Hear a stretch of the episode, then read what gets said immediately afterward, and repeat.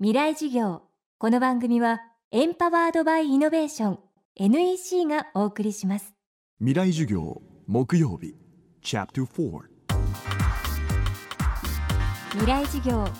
月曜から木曜のこの時間ラジオを教壇にして開かれる未来のための公開事業です。今週の講師は株式会社リクシル総合研究所新事業創造部グローバル環境インフラ研究室の山上優さん。1978年東京生まれ。東京都立大学大学院工学研究科を修了後旧イナックス現リクシルに入社。山上さんの現在の使命はケニアで事業展開している循環型無水トイレプロジェクトを成功させること。そして水の貴重な地域や上下水道を引いても維持することが困難な世界中の地域で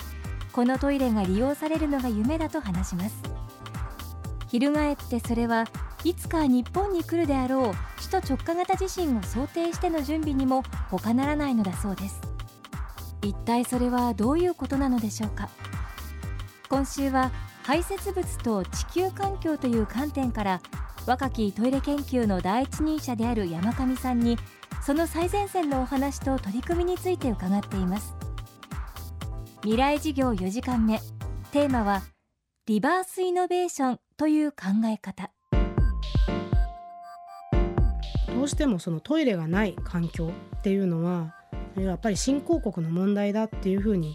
多くの人たちは考えるんですけどもその水がない下水がないこういうことが実は身近に我々に起きているっていうことをあの皆さんに知っておいてほしいなと思います。でそれはその2011年3月に起きた東日本大震災です。でこの東日本大震災ではもちろん水が止まりました。水が止まると同時にあの下水も止まってるんですね。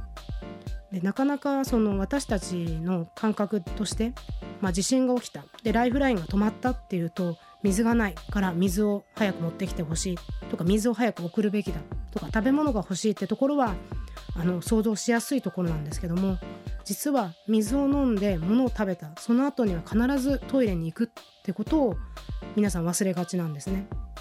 なんでそこへのサポートっていうのがやはり2の次3の次になってきてしまっていまして実際東日本大震災の被災地でもトイレのサポートっていうのが遅れてしまうので被災された方たちのトイレの状況っていうのを確認すると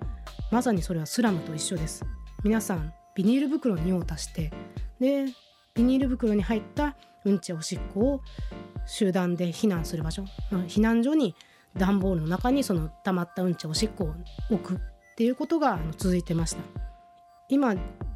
あの首都直下の地震もたくさん言われてますけどもその首都直下の地震が起きた時に、まあ、水や食べ物そういったものを準備する人たち多いと思うんですけどもさらにその後のトイレの問題があるってことをあの知っといてほしいなと思いますなので今私はそのケニアというところを舞台にその水を使わずに安全にうんちやおしっこを処理するトイレというものをあの研究開発してますがこれはその将来的には必ず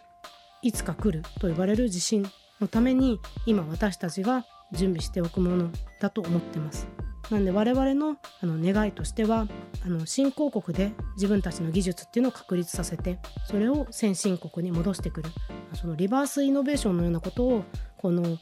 循環型の無水トイレというものでできないかということを狙ってます。今週は株式会社リクシル総合研究所新事業創造部グローバル環境インフラ研究室の山上優さんの講義をお送りしました。回のお話にあった山上さんのお仕事は現在東京お台場の日本科学未来館で開催されているトイレ一トイレ僕らのうんちと地球の未来という展覧会でも見ることができます。ここで山上さんは展示内容のアドバイスをされていらっしゃるので興味のある方はぜひ足を運んでみてはいかがでしょうか。未来事業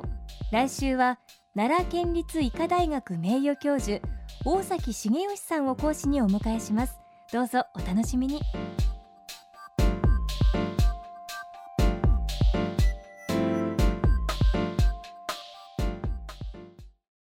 なぜ宇宙を目指すのか。ある宇宙飛行士は言った。それは地球を見るためだ。宇宙から地球を観測し地球の今を知り未来へつなぐ。NEC は約60年にわたり培った宇宙技術で地球の未来を支えます。NEC 未来事業。この番組はエンパワードバイイノベーション NEC がお送りしました